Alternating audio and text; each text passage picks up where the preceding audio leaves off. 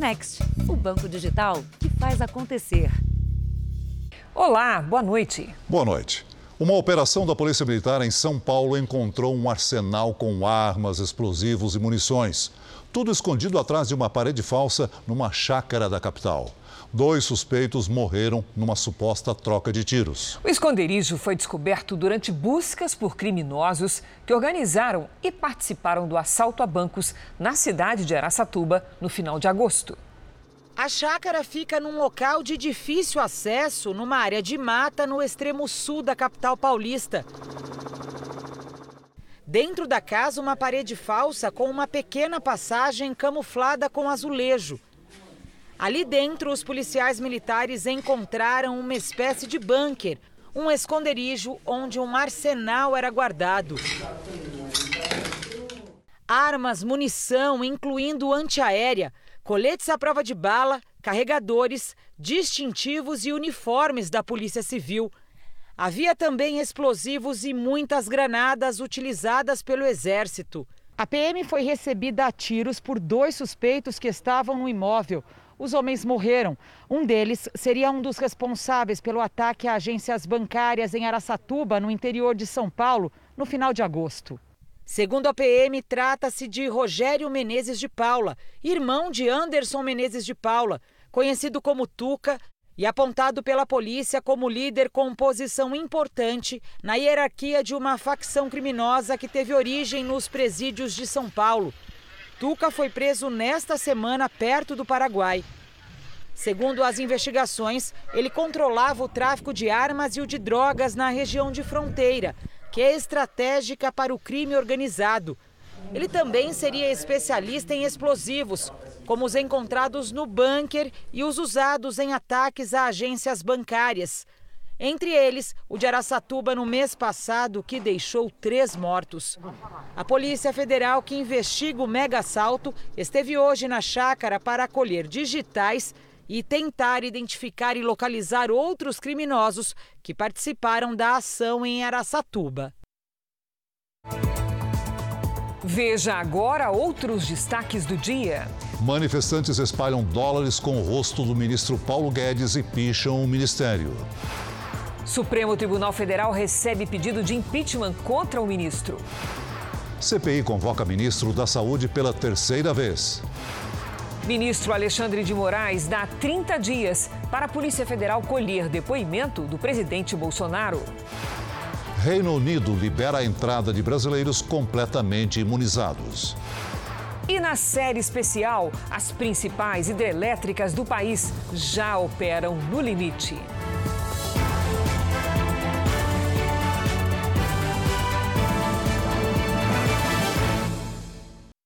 Oferecimento: Beats, a conta digital em que você sempre ganha.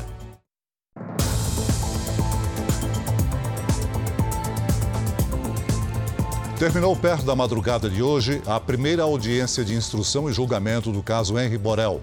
O ex-vereador Dr. Jairinho e Monique Medeiros, mãe do garoto, são acusados de homicídio triplamente qualificado, entre outras acusações. Dez testemunhas foram ouvidas ao longo de quase 15 horas. A última foi a babá do menino, que já foi acusada de falso testemunho.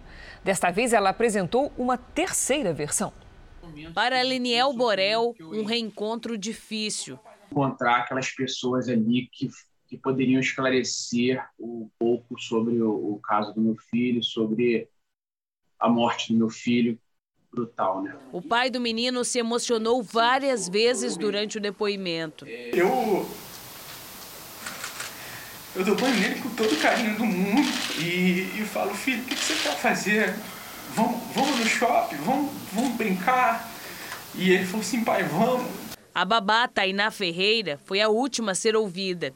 Ela, que foi indiciada pelo crime de falso testemunho durante as investigações do caso, apresentou ontem uma terceira versão.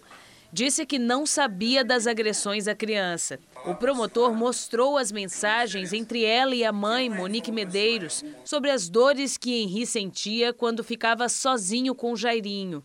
A senhora viu Henri se queixando de dor? Então, ele comentava que estava com algumas determinadas dores e sempre que eu passava para ela, ela dizia que era mentira, que ele inventava. E eu tava tão pouco Quem inventava? Que o Henri inventava. O menino de 4 anos morreu no início de março. De acordo com o laudo do IML, havia 23 lesões por ação violenta no corpo dele. A polícia tem certeza de que elas foram provocadas pelo padrasto, o ex-vereador Jairinho. Ele é acusado de homicídio triplamente qualificado, tortura e coação de testemunha. Monique Medeiros também responde por homicídio triplamente qualificado, falsidade ideológica, coação de testemunha e por omissão diante das agressões sofridas pelo filho. Em nota, a defesa de Jairinho disse que os depoimentos foram satisfatórios e que agora vai aguardar a prova de defesa e os pareceres dos assistentes técnicos. O advogado de Monique afirma que a tese de inocência da mãe vem sendo confirmada com os depoimentos apresentados. Depois dessa fase de acusação, as próximas audiências estão marcadas para os dias 14 e 15 de dezembro. Dessa vez com as testemunhas de defesa. Monique Medeiros e Jairinho vão ser os últimos interrogados. Só então o tribunal decide se o casal vai à júri popular. Espero que a justiça seja feita, a verdade seja esclarecida. Nenhuma criança merece morrer, nenhuma criança merece ser agredida, assim como nenhum pai merece perder o seu filho. O consumo de ovos virou alternativa para muitas famílias que não conseguem mais pagar pela carne. Só que os custos de produção desse alimento estão subindo e logo podem impactar o consumidor. Na casa da Sandra, em Santo André, no ABC Paulista, o ovo substituiu a carne vermelha. São dois por dia, ao custo de um real. Quanto está o quilo de carne aqui no bairro? 40, 35, 40. E o de frango? Acho que 20, por aí. E o ovo? 15. 15. 15, 30 ovos. No ano passado, o consumo de ovos no Brasil cresceu mais de 9% para 251 unidades por pessoa. A expectativa este ano é que este número cresça ainda mais, para 265 unidades. Na feira, a barraca do ovo nunca viu tanto movimento como nos últimos tempos. Quantos ovos você tem medido por semana, mais ou menos? Por semana, acho que uns 3.500 ovos. Tá saindo como nunca? Vixe, demais, cara. Depois que a carne aumentou, ficou bom pra, pouco bom entre aspas, né? Todo mundo gosta de carne, né? Só que melhorou bastante a venda dos ovos. Já para os produtores, a situação é mais preocupante. A avicultura em larga escala é mecanizada, consome muita energia elétrica e a ração das aves, à base de milho e soja, sentiu o impacto dos preços internacionais. Tem o agravante da tarifa de energia, tem o agravante do, do preço do dólar. Nós estamos numa situação extremamente perigosa. Já, você já vê pessoas de, de produtores de ovos parando, diminuindo, porque eles não conseguem mais. Aonde que ele vai tirar dinheiro para continuar produzindo e cada vez que ele vende, ele tem que pôr dinheiro em cima. A Sandra, que está desempregada, hoje almoçou o omelete. Tem sido assim quase todos os dias. Faz quanto tempo você não come um filé bom daquele gostoso de churrasco? não lembro. Se virou rotina recorrer ao ovo, seria muito pior não contar nem com ele. Eu vou variando os omeletes. Ponho queijo, ponho uh, legumes no outro. Todo dia omelete, mas com um tempo. Isso, isso mesmo. Tem que usar a criatividade que a gente tem. Vamos aos números de hoje da pandemia. Segundo o Ministério da Saúde, o país tem mais de 21 milhões e 532 mil casos da Covid-19. São mais de 599 mil mortos. Foram 451 registros de mortes nas últimas 24 horas. Também entre ontem e hoje, mais de 54 mil pessoas se recuperaram. E no total, já são mais de 20 milhões 609 mil pacientes curados e mais de 323 mil seguem em acompanhamento. A partir da semana que vem, os brasileiros totalmente imunizados poderão entrar no Reino Unido sem fazer quarentena obrigatória. A medida entra em vigor na segunda-feira, 11 de outubro. Os passageiros precisam estar completamente vacinados e apresentar um teste de Covid feito três dias antes do embarque. Só serão aceitos imunizantes aprovados no Reino Unido: AstraZeneca, Janssen ou Pfizer. quem, for, quem foi vacinado com a Coronavac terá que fazer quarentena. Nos Estados Unidos, a Pfizer pediu hoje ao órgão regulador da saúde autorização para uso emergencial da vacina contra a Covid-19 em crianças entre 5 e 11 anos. Estudos preliminares mostraram que o imunizante é seguro e eficaz para a faixa etária. Ao grupo é indicado apenas um terço da dose ministrada aos adultos. Atualmente, nos Estados Unidos, a Pfizer pode ser aplicada em jovens a partir dos 12 anos. Veja a seguir: manifestantes picham o ministério e espalham dólares com o rosto do ministro Paulo Guedes. E na série especial, as hidrelétricas do Rio Paraná operam no limite. A hidrovia já parou e demite funcionários.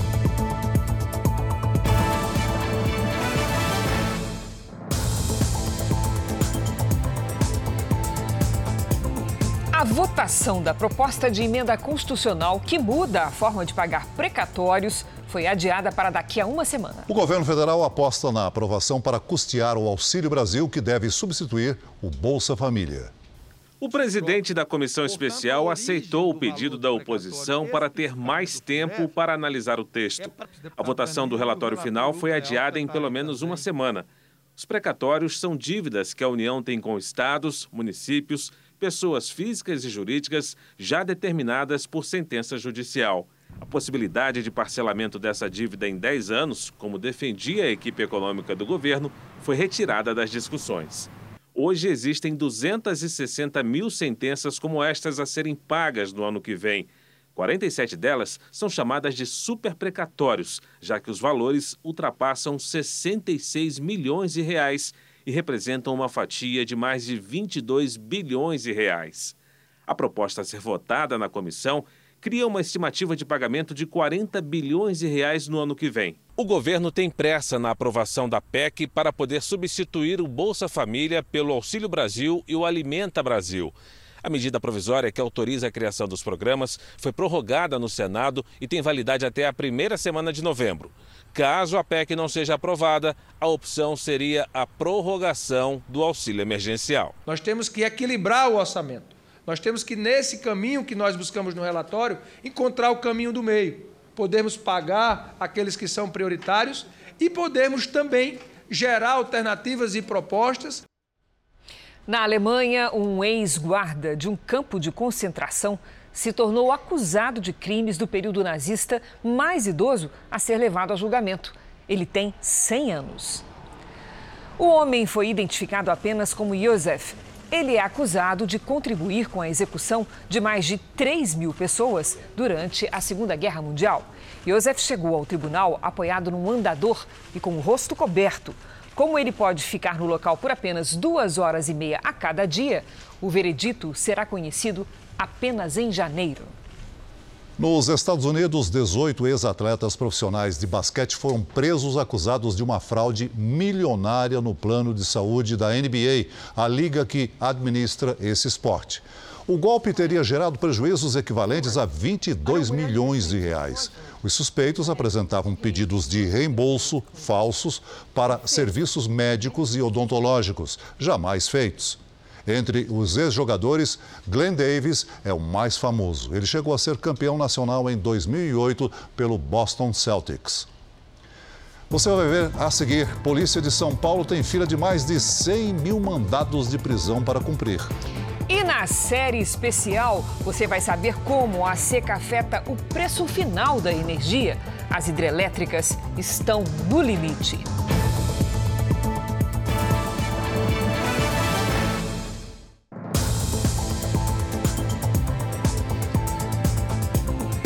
Lojas cheias e comércio otimista. A expectativa é de que as vendas no Dia das Crianças sejam as melhores dos últimos cinco anos. Nesta indústria de brinquedos, o trabalho é preparar o estoque de Natal depois de entregar as últimas encomendas para o Dia das Crianças. A empresa apostou muito na data e espera vender 20% a mais neste ano. A gente começou com um estoque muito baixo esse ano, né? E começamos já a contratar já em março com um planejamento muito forte. Então, ao total, A gente chega no Dia das Crianças com mais de 100 pessoas contratadas para fazer esse número, que é um número bem interessante.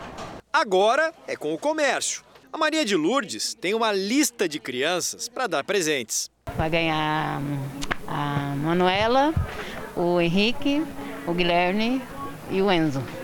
Esses são sobrinhos. E os dois afilhados são o Henrique e a Manuela. Esses são os dois afilhados. Muita gente para comprar presente, né? É muito. E se dá teu sobrinho não dá teu afilhado, eles não tem como, né? Para os filhos da Edna, este Dia das Crianças vai ser mais divertido. O ano passado a gente não saiu por causa da pandemia. que a gente não gastou ano passado, a gente está gastando esse ano com eles. No ano passado, com menos gente nas lojas, metade das vendas foi no comércio online. E para os lojistas, esse ambiente pode influenciar a disposição dos consumidores. Quando o cliente, em vez de escolher na frente do computador ou do celular, está aqui dentro, com tantas opções ao mesmo tempo, aumenta a chance dele decidir gastar um pouco mais nos presentes. Estamos bem otimistas para esse ano. Nós estamos pensando em um crescimento de 8 a 10% a mais em relação a 2020. Com o avanço da vacinação e a volta dos consumidores, a Confederação Nacional do Comércio espera que o Dia das Crianças movimente mais de 7 bilhões de reais e seja o melhor dos últimos cinco anos. E a recuperação dos empregos vai continuar depois, com as vendas de Natal. Nós acreditamos aí que teremos um bom final de ano. No estado de São Paulo, a gente ofereça pelo menos 45 mil vagas temporárias para o final de ano, isso falando especificamente do varejo, boa parte dessas pessoas serão efetivadas, que é bom para o Brasil, que é bom para a economia e é bom para o varejo. O varejo só vende quando você tem pessoas empregadas e com renda. A Polícia Federal fez uma operação contra criminosos especializados na fabricação, comercialização e distribuição de dinheiro falso. Segundo as investigações, eles teriam colocado em circulação quase 7 milhões de reais. Seis mandados de prisão e 18 de busca e apreensão foram cumpridos pela Polícia Federal em endereços no Rio Grande do Sul e Santa Catarina. A quadrilha é especializada na fabricação, comercialização e distribuição de dinheiro falso. Segundo as investigações, em nove anos, 75 mil cédulas teriam sido produzidas. Nós temos essa identificação porque nós temos um sistema que é um sistema monitorado pelo Banco Central do Brasil. E esse sistema permite identificar todas as cédulas apreendidas e também verificar a data que começaram a circular essas cédulas e os locais de maior incidência. O grupo se utilizava da compra de mercadorias, principalmente celulares e eletrônicos, em sites que negociam produtos usados como estratégia para repassar as notas. Aron foi vítima desse tipo de golpe ele anunciou um videogame num aplicativo de vendas na internet. Uma mulher mostrou interesse e disse que pagaria em dinheiro. Negócio fechado. Só que as notas utilizadas eram falsas. Vou só conferir ali com o frentista, né? Que eles sabem muito bem o que é dinheiro falso ou não. Com isso, a frentista testou e realmente era falso e me mostrou uma nota verdadeira, comparando. O líder do grupo já havia sido preso em junho, na primeira fase da operação. Ele é considerado um dos maiores falsificadores do Brasil. Segundo a polícia, a quadrilha já teria colocado em circulação quase 7 milhões de reais. De acordo com a investigação, as cédulas eram distribuídas na maior parte em municípios da região metropolitana de Porto Alegre e cidades de Santa Catarina. A polícia alerta para a circulação desse tipo de cédula. Antes de receber, fique atento a alguns detalhes importantes: a marca d'água, o alto relevo, o número escondido, um fio de segurança nas notas de 10 20, 50 e 100 reais. E por fim, a numeração de série. Os estádios brasileiros já podem receber torcedores, ainda com capacidade reduzida. E os vendedores ambulantes se animam com o retorno ao trabalho. Hoje, por exemplo, teve Clássico Paulista. São Paulo e Santos. A maioria dos torcedores adicionou a máscara ao uniforme do time proteção exigida para entrar no estádio Morumbi, juntamente com o comprovante de vacinação. A presença do público ficou restrita a 30% da capacidade total, mas com o ingresso mais barato, vendido a 110 reais, Este aí se contentou com a foto. Eu achei que tá caro. E aí não vai dar para entrar? Não vai dar para entrar hoje. Além dos torcedores, os trabalhadores que sobrevivem das vendas no entorno dos estádios também estão felizes com a volta do público. É hora de recuperar o tempo perdido e faturar. Dona Wanda acena para conseguir um torcedor em busca de uma vaga de estacionamento. É o desespero para conseguir dinheiro depois de um ano e sete meses sem carro para guardar. Ela não pagou o aluguel. É, porque eu fui despejada. Não tinha dinheiro para pagar aluguel. Aí eu fiquei na rua. Foi difícil até conseguir comida enquanto não havia público no estádio. Cozinhando na lenha. Não tinha dinheiro nem pro gás. Não tinha. A Suelen contou que muitos desistiram de trabalhar. Ela tentou de tudo e conseguiu apenas o suficiente para comer. Eu fiz delivery em casa, fiquei seis meses. Nos três primeiros meses deu super certo. Até tentei alugar um espaço para expandir. Porém, quando começou a abrir as coisas novamente, já deu uma caída. Aí a gente tentou se recomeçar, mandar currículo, correr daqui, correr dali. A família ajudava, um dava cesta básica. No primeiro dia de volta do público, o movimento ainda não é o mesmo de antes, mas já dá esperança. Tem que torcer aquele time que está ganhando para volta ao público, para voltar tudo ao normal, porque a gente sobrevive disso, né? O Ministério da Saúde espera completar a imunização de toda a população adulta do país até o final do ano.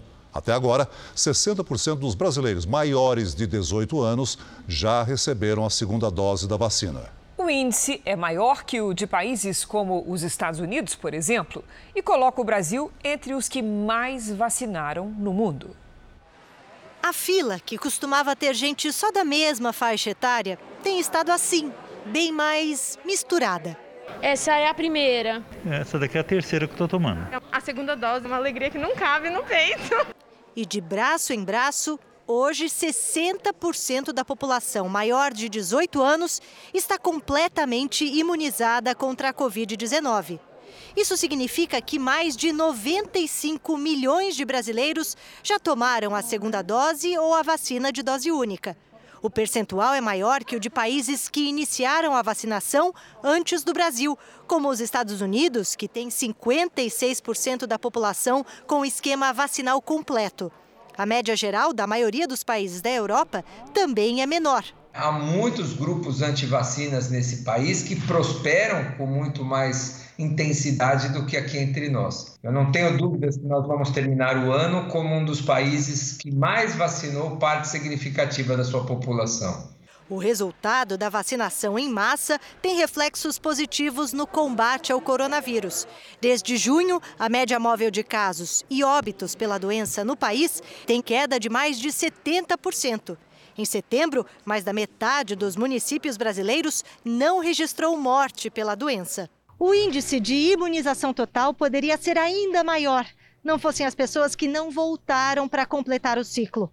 Dados do Ministério da Saúde mostram que 11% dos vacinados, ou 17 milhões de brasileiros, estão com a aplicação da segunda dose atrasada. É possível localizar através de endereço, telefone, CPF, e-mail e fazer uma busca ativa. É dessa maneira que vamos enfrentar essa pequena taxa de abandono, mas que a gente precisa recuperar. Seu Cirineu e Luísa são desses que aguardaram com ansiedade e vieram na data certa. Vinícius contou os dias e ganhou a vacina de presente. É que hoje é o aniversário dele, de 12 anos. Quando liberaram para as crianças, eu já pensei em tomar vacina. Finalmente chegou e eu estou muito feliz. Tudo que é vacina é vida. Concorda comigo? E agora vamos ver como está o andamento da vacinação no país, lembrando que o vacinômetro leva em conta a população total do Brasil e não apenas os adultos pois nas últimas 24 horas, somadas as aplicações da primeira, segunda e terceira doses, mais de 1 milhão 229 mil pessoas receberam a vacina contra o coronavírus. E hoje o país tem mais de 148 milhões de vacinados com a primeira dose e mais de 97 milhões de pessoas que completaram a imunização. Alagoas tem mais de 2 milhões de moradores vacinados com a primeira dose, ou seja, 62,59% da população. Minas Gerais, mais de 70% dos moradores estão vacinados. São mais de 15 milhões de pessoas. Em Mato Grosso do Sul, quase 2 milhões de pessoas tomaram a primeira dose, o que corresponde a 67,8% da população. No Paraná, mais de 71,36% dos moradores tomaram a vacina, ou seja, mais de 8 milhões de pessoas. No portal r7.com você pode acompanhar a situação de todos os estados no mapa interativo. O ministro da Saúde, Marcelo Queiroga, foi convocado a depor na CPI da pandemia pela terceira vez.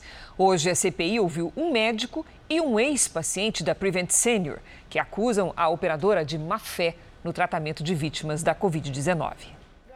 Tadeu Frederico de Andrade, que foi paciente da operadora Prevent Senior, contou à CPI que em dezembro do ano passado começou a sentir dores no corpo e febre e foi atendido por telefone por um médico do plano de saúde. Um kit de medicamentos foi enviado imediatamente à casa do paciente. Verifiquei que era hidroxicloroquina, ivermectina e todo aquele chamado kit Covid. Não tinha o que contestar, eu estava estava sendo orientado por uma médica. Comecei a tomar, uh, o tratamento duraria cinco dias. Acontece que eu não melhorei, eu piorei. Tadeu ficou praticamente um mês internado na UTI, até que a família dele recebeu uma ligação. Comunicando que eu passaria a ter os cuidados paliativos. Ou seja, eu sairia da UTI, iria para um chamado leito híbrido e lá teria, segundo as palavras da doutora Daniela, maior dignidade e conforto e meu óbito ocorreria em poucos dias.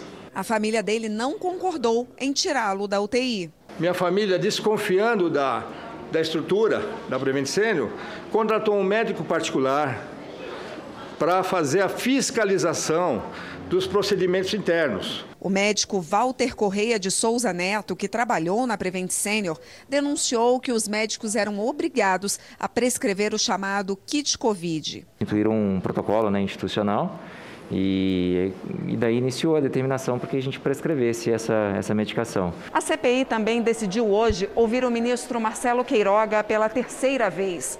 O motivo é que uma comissão vinculada ao Ministério iria analisar um estudo sobre o uso da cloroquina.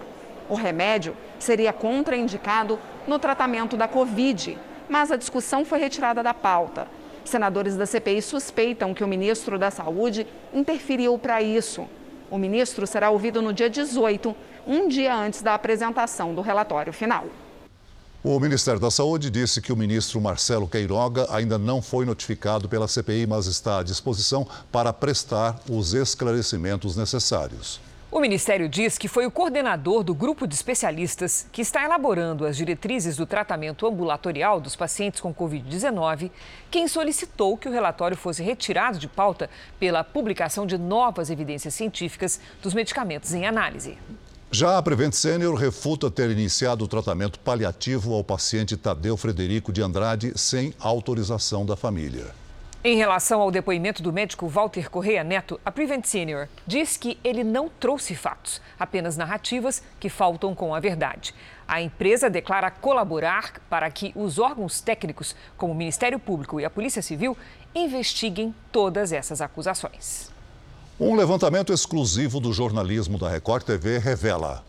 Só a polícia de São Paulo tem mais de 108 mil mandados de prisão em aberto. São casos emblemáticos, como o de Paulo Cupertino, o homem que matou um ator e os pais dele, ou outros menos famosos que podem estar perto do esquecimento.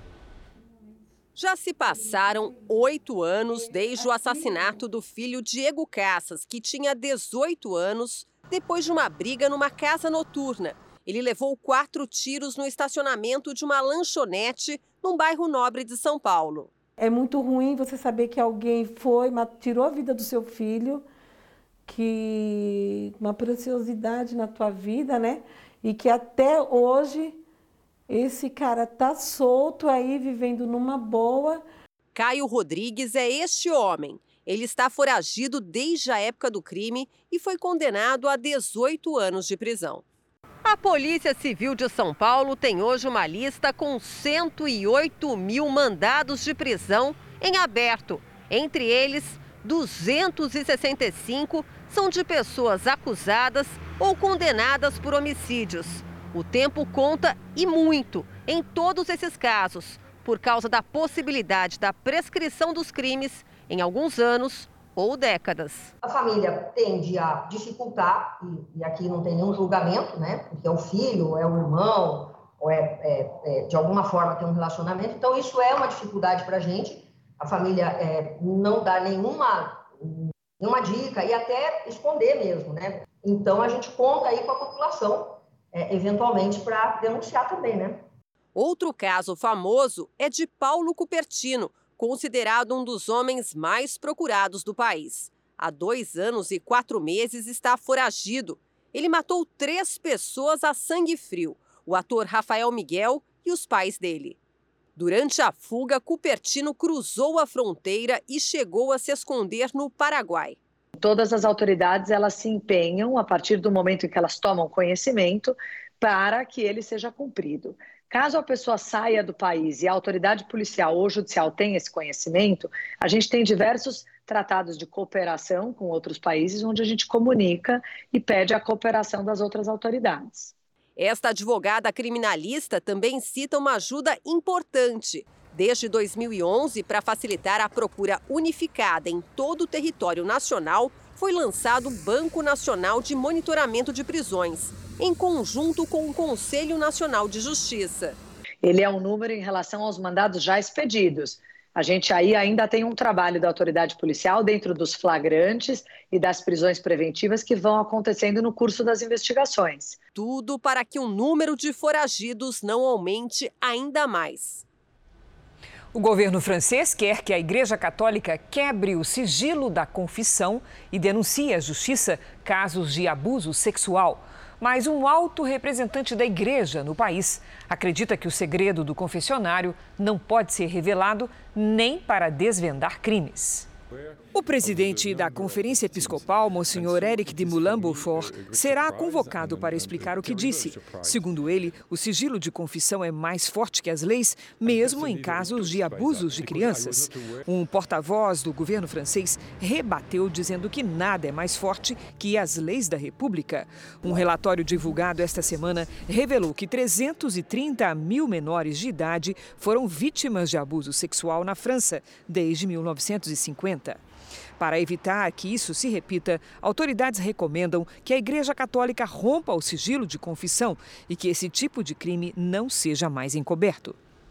Em Santa Catarina, a Justiça confirmou a decisão de primeira instância que absolveu por falta de provas o empresário André de Camargo Aranha, acusado de estuprar a promotora de eventos Mariana Ferrer. Mariana Ferrer diz que foi dopada e estuprada pelo empresário durante uma festa em 2018. Aranha nega o crime e diz que a relação foi consensual. O empresário foi absolvido em setembro do ano passado, mas a acusação entrou com recurso. Os advogados de Mariana Ferrer ainda podem recorrer ao STJ em Brasília. Na Bahia, uma imobiliária é suspeita de lesar centenas de clientes.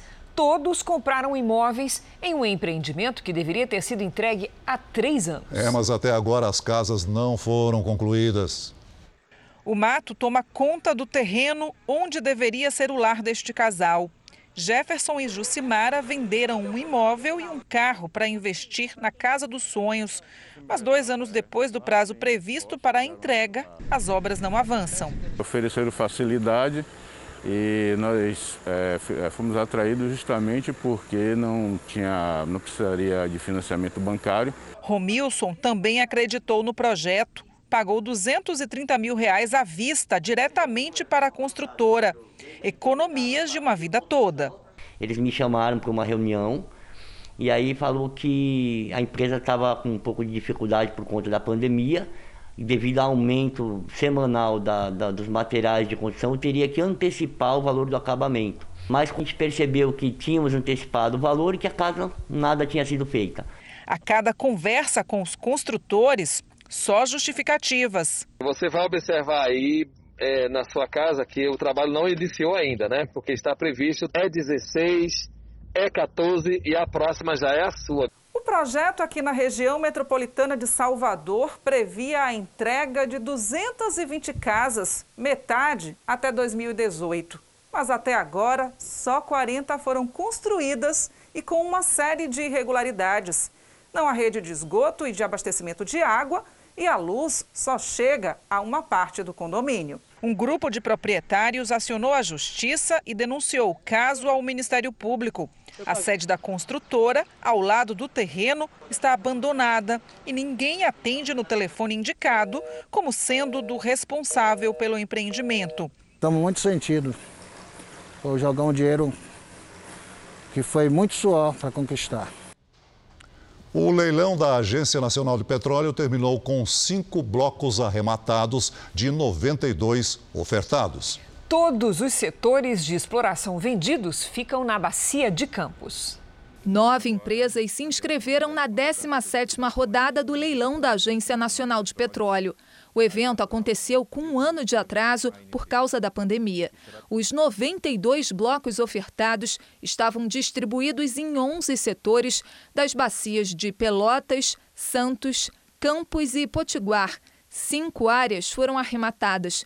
Ambientalistas protestaram na frente do hotel de onde a cerimônia foi transmitida, na zona oeste do Rio. O leilão garantiu aos cofres públicos 37 milhões de reais em bônus de assinaturas, que são os preços pagos pelas empresas para ter o direito exploratório. Os 87 blocos que não foram arrematados ficam disponíveis na NP e podem ser vendidos a qualquer momento após a disputa. O cenário econômico desfavorável e a transição energética, que prevê possíveis mudanças no consumo de combustíveis, prejudicam o investimento no setor de petróleo e gás, segundo esse especialista. As empresas vão começar a investir agora, vão começar a explorar esse petróleo daqui a 4, 5 anos e o contrato de concessão dura 30 anos. Né? Então, se a gente pensar num horizonte de transição energética, que alguns acreditam que está mais acelerado, esse é um horizonte muito longe, então isso também bota um pouco de freio aí no, no apetite dos investidores.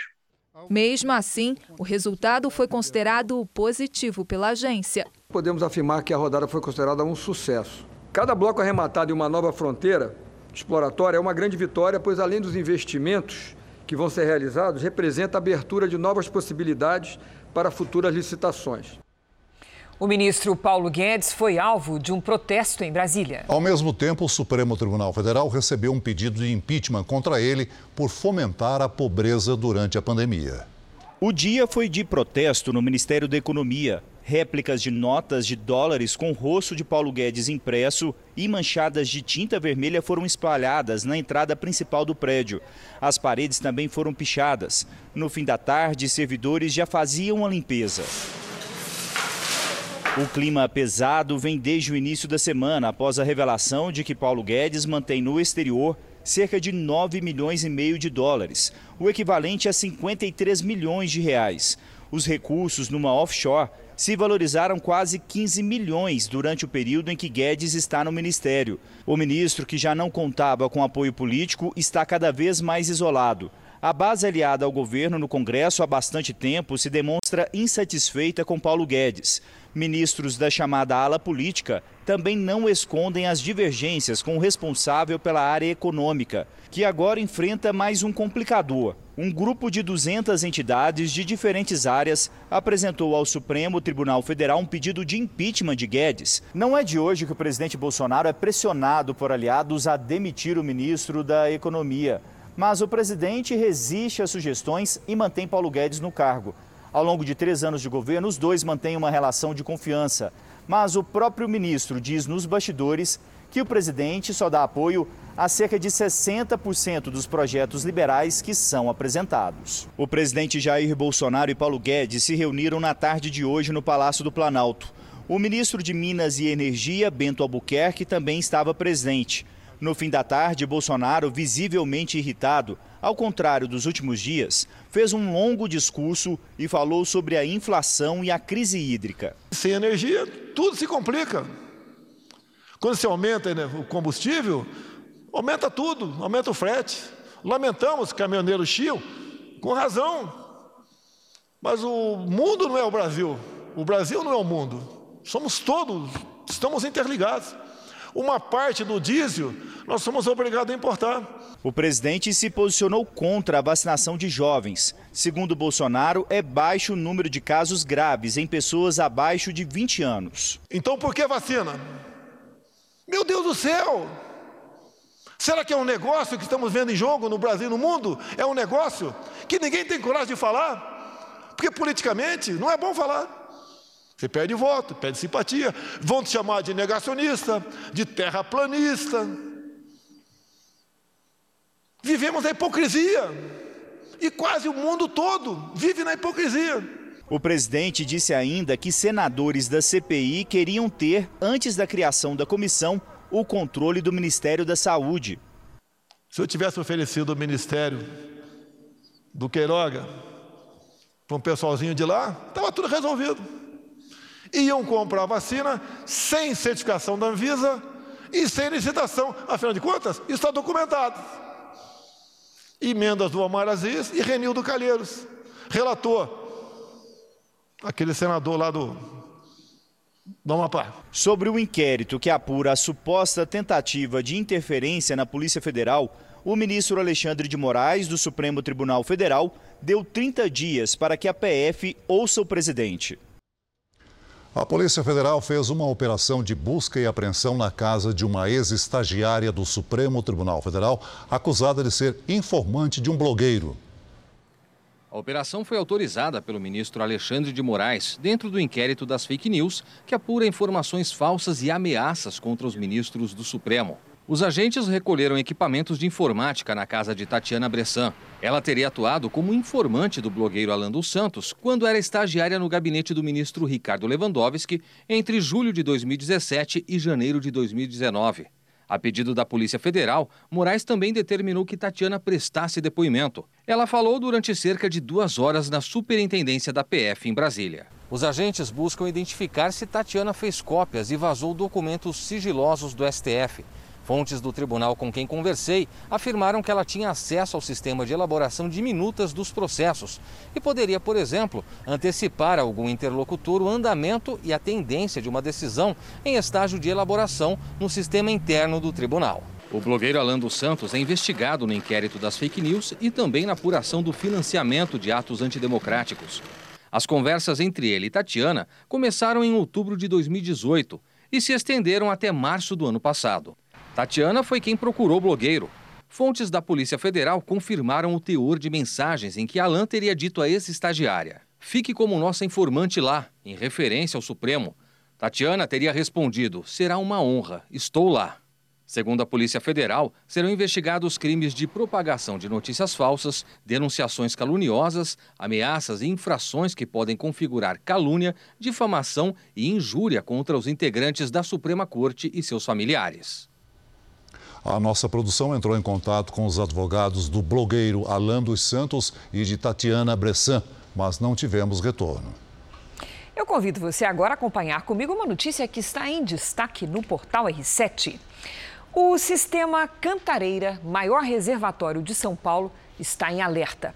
O volume de água caiu para 29,2% e a Sabesp, a Companhia de Saneamento Básico do Estado, já começou a retirar menos água do manancial do que é normal. Para ler esta e outras notícias, aponte a câmera do seu celular para o QR Code que aparece aí na sua tela ou acesse r7.com. Vamos agora à Ásia, porque três terremotos atingiram o Paquistão e o Japão. Vamos ao vivo com a nossa correspondente, a Silvia Kikuchi. Olá, Silvia. Primeiro, a situação no Japão. Qual é o resultado? Tem registros de vítimas? Olá, Cris. Olá, Celso. Ao menos 28 pessoas ficaram feridas em cinco províncias. O tremor é o mais forte dos últimos 10 anos. De acordo com a escala Richter, a magnitude mais crítica é acima de 9. O de hoje teve 5,9 graus. O sistema de transporte chegou a ser suspenso após um trem descarrilar. Desde o acidente em Fukushima, autoridades se preocupam com possíveis vazamentos em usinas nucleares, o que não aconteceu desta vez. Silvia, a gente sabe que houve dois tremores no Paquistão. Parece que a situação é mais grave por lá. Quais são as suas informações? Exatamente, Cris. Os tremores deixaram 20 mortos e 300 feridos. Os abalos foram de 5,9 e 4,6 graus. Apesar da magnitude ser parecida com a que atingiu o Japão, os terremotos no Paquistão foram mais próximos à superfície, o que aumenta a força dos tremores. O fenômeno levou à queda da energia, dificultando o trabalho das equipes de resgate. De Tóquio, Silvia Kikuchi. A chuva veio para valer em Mato Grosso do Sul, Rio de Janeiro, Minas Gerais. Em Belo Horizonte, por exemplo, as rajadas de vento passaram dos 80 quilômetros por hora. Será que vem mais chuva por aí? Vamos saber com a Lidiane Sayuri. Boa noite, Lid. Vem chuva? Vem sim, Cris. Boa noite para você, Celso para todo mundo que nos acompanha, uma frente fria na altura do sudeste forma nuvens de tempestade. Nesta sexta-feira pode chover forte de novo com granizo e ventanias entre Mato Grosso do Sul e interior de Minas Gerais. No oeste do Paraná e de Santa Catarina tem risco de transbordamentos. No norte, pancadas isoladas. Tempo firme mesmo apenas no leste do Rio Grande do Sul e no interior do Nordeste. Por falar em Nordeste, um redemoinho de poeira surpreendeu os moradores do Crato, na região do Cariri, no Ceará. Isso acontece quando o ar quente sobe rápido, ganha rotação e absorve o que tem ao redor. O fenômeno não tem ligação com as tempestades de areia do Sudeste. Nesta sexta, o ar seco é o destaque no oeste da Bahia e também no sul do Piauí. Em Porto Alegre, máxima de 22 graus. No Rio de Janeiro, dia chuvoso com 23. Em Cuiabá, pancadas à tarde com 36 graus. Em Teresina, 38 e em Manaus, chuva, sol e 33. Em São Paulo, dia frio com chuva a qualquer hora, faz até 18 graus. No sábado, 16. Domingo com máxima de 18 e na segunda-feira o sol aparece, mas ainda tem previsão de chuva. Tempo Delivery. Previsão para o Gustavo de Boa Esperança no Espírito Santo. Vamos para lá. Gustavo, nos próximos dias a temperatura cai um pouco e pode chover a qualquer hora. Faz até 29 graus nesta sexta. No fim de semana, máximas de 28 e de 27. Chegou a vez da Raquel de Cacaulândia, Rondônia. Bonito nome da cidade, hein, Raquel? Olha só, nos próximos dias esquenta e tem chance de pancadas de chuva a qualquer hora. Nesta sexta faz até 29 graus. No sábado, 34 e no domingo, calorão de 35. Participe também do Tempo Delivery pelas redes sociais com a hashtag você no JR. Eu volto amanhã. Obrigada, Lidy. Até amanhã. A seca no Rio Paraná é uma das principais responsáveis pelo aumento no preço da energia elétrica que os brasileiros estão sentindo no bolso. Na quarta reportagem da série especial dessa semana, você vai ver por quê.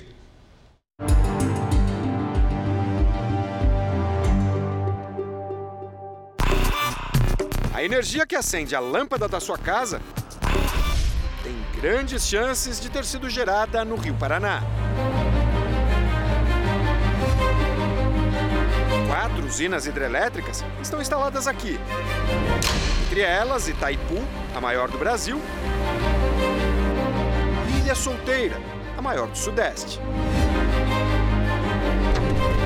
As duas operam perto do limite. Pequenos apagões são o seguinte: você pode ter um consumo muito elevado numa determinada época do ano, num determinado local específico, num determinado tempo.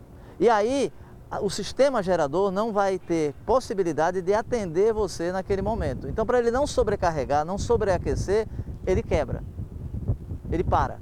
Entendeu? Por quê? Porque é melhor você ter um apagão do que você ter o quê? Um blackout com todo o sistema parado por conta de um sobreaquecimento. E esse risco existe a curto prazo? Esse risco pode existir se continuarmos com uma diminuição dos volumes, certo? E um possível aumento do consumo. Tá? Por isso, o governo federal fez esses programas para diminuição do consumo. Mas os consumos têm que realmente diminuir e haver o quê? A caixa d'água, a poupança, que é o reservatório. Esta é a prainha do reservatório de Ilha Solteira. Antes da seca deste ano, a margem vinha exatamente até aqui. Olha só como ela recuou. E quanto menos água ali no reservatório, maior o risco para o funcionamento da hidrelétrica. Os reservatórios precisam estar com os níveis de água sempre acima da posição das turbinas que geram a energia. Com pouca chuva, os reservatórios baixam. Para evitar atingir o limite, menos água é liberada para o leito. Com o rio mais seco, todas as outras atividades que se desenvolvem abaixo da barragem podem ficar comprometidas, como o abastecimento das cidades, a pesca, o turismo e a irrigação da lavoura. Neste ano, a média nacional de reajustes de energia elétrica foi de 7%. E no mês passado, o governo criou a bandeira tarifária de escassez hídrica, o que vai encarecer a conta de luz ainda mais. Em setembro de 2020, 72% da energia distribuída no Brasil saíram de usinas hidrelétricas. Com a crise hídrica, essa participação diminuiu para 51% e aumentou a parcela da energia comprada das termoelétricas. Você tem uma energia hidráulica que se transforma em energia elétrica, tá certo? Então ela é barata. Por quê? Porque o recurso hídrico está lá na natureza. Já a termoelétrica não. A termoelétrica você precisa de gás combustível ou óleo combustível para gerar energia elétrica.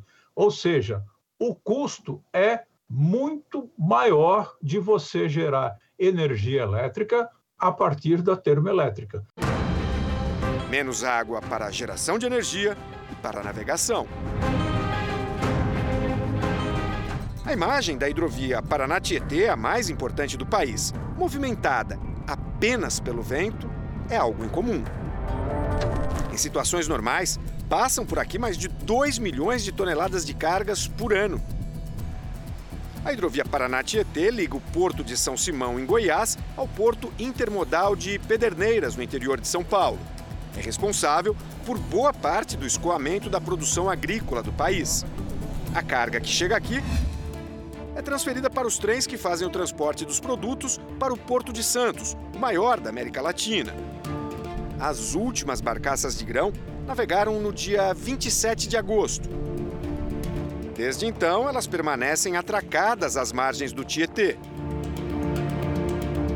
Para não correr o risco de encalhar, as barcaças só podem viajar com no máximo 30% da capacidade de carga, o que financeiramente não compensa para as empresas. O prejuízo estimado é de 3 bilhões e 500 milhões de reais até dezembro. Pedro não faz ideia de quanto é tanto dinheiro, mas sente no bolso os efeitos da estiagem, com a paralisação das barcaças, ele perdeu o emprego. Ah, é uma situação complicada que a gente que é pai de família só pede para Deus para chover, né? Mas não foi o nosso caso e não choveu. As empresas que operam no porto de Pederneiras já demitiram 80% dos funcionários. São cerca de 500 empregos diretos a menos, segundo a prefeitura. De operador de grandes máquinas no porto, Pedro passou a fazer bicos numa serraria da cidade. A gente costuma ganhar um salário, que a gente eu ganhava lá 2.800 na carteira. Só que a gente fazia muita hora extra, então a, a base das contas que a gente faz, pai de família, é tudo envolvido no salário que você ganha. Mas quando a gente fazia bastante hora, eu tirava 4 mil, 5 mil por mês. Entendi. E agora? E agora, se eu trabalhar todo dia, dá 1.400. Num mês? No bico. Isso se trabalhar todo dia? Se trabalhar todo dia. Aqui a gente tem uma noção bem real das condições do rio. Olha só, a barcaça está com o fundo encostado no chão. Essas embarcações paradas significam prejuízo não só para quem depende diretamente delas, mas também para o meio ambiente e para a população em geral. É que o transporte que seria realizado pela hidrovia passa para os caminhões, um meio mais caro e mais poluente. O transporte rodoviário produz 80% mais dióxido de carbono do que as viagens pelo rio. O custo do transporte por caminhões chega a ser 30% mais alto do que pela hidrovia, o que impacta no preço final dos produtos, assim como o aumento da energia elétrica. Diferenças pagas por quem está no final dessa cadeia, nós, dos consumidores. E a seca do Rio Paraná também é o assunto do podcast JR 15 Minutos de hoje. Você pode ouvir no r7.com, Play Plus e nos aplicativos de podcast. O Jornal da Record termina aqui. A edição de hoje na íntegra e também a nossa versão em podcast estão no Play Plus e em todas as nossas plataformas digitais. E à meia-noite e meia tem mais Jornal da Record. Fique agora com a novela Gênesis. A gente se vê amanhã. Eu volto na quarta-feira. Ótima noite para você.